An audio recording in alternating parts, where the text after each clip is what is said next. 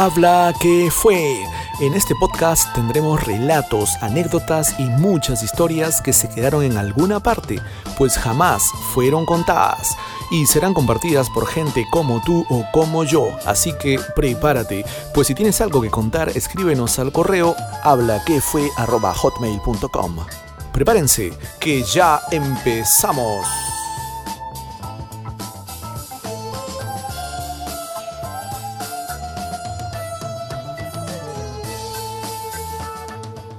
Hola a todos. Empezamos algo nerviosos, el episodio 1 de nuestro podcast Habla que fue.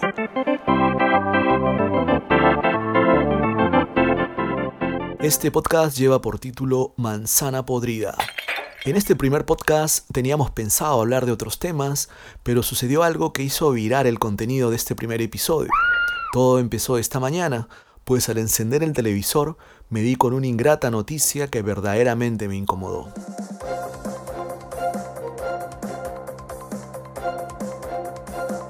Hoy clama piedad, pero es el terrorista más sanguinario de nuestra historia y responsable directo de miles de muertes de peruanos. Abimael Guzmán Reynoso, líder de Sendero Luminoso, pide ser excarcelado ante la propagación del coronavirus y el Poder Judicial ha admitido a trámite su solicitud de habeas corpus. Apagué la tele y en automático mi mente se fue a los años 80, donde los coches bomba eran como el pan de cada día. Las noches eran siempre entre velas y se convirtieron en la principal fuente de luz en días de oscuridad absoluta. Entonces recordé un relato que un gran amigo, periodista de investigación, Miguel Ramírez, había publicado en el que nos narra el trasfondo de este acontecimiento. Cuentan los conocedores que los fujimoristas siempre sacan pecho y usan como caballito de batalla que ellos fueron quienes derrotaron al terrorismo en nuestro país. Pero además este relato nos hace recordar que Fujimori y Montesinos hicieron lo que les gusta, es decir, jugaron sucio e hicieron acuerdos por debajo de la mesa. Si hasta aquí esto me fastidia, lo que viene verdaderamente es terrible.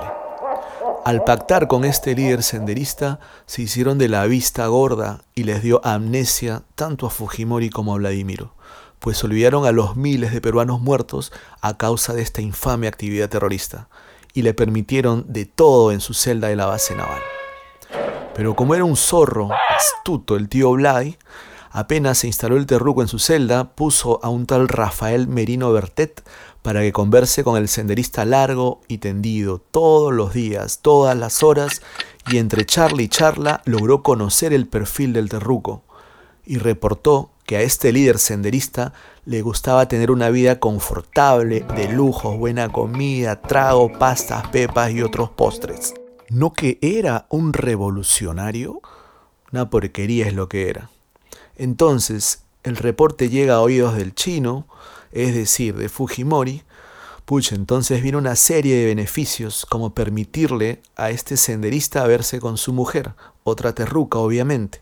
Hasta le acondicionaron un lugar con velitas, cama king lubricante, mm. para que tenga sexo del más apasionado. Ah. O sea, no se pasen, pues. Cuenta la historia que en el cumpleaños de la esposa de este terruco, le permitieron llevarle torta, vinito argentino, buffet y un fondo de musiquita, ya que no saben lo que les gustaba a este par.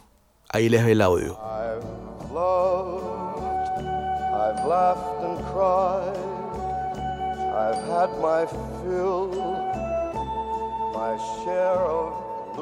Ahora, por último, y para que se enronchen, lo que viene sí es brutal.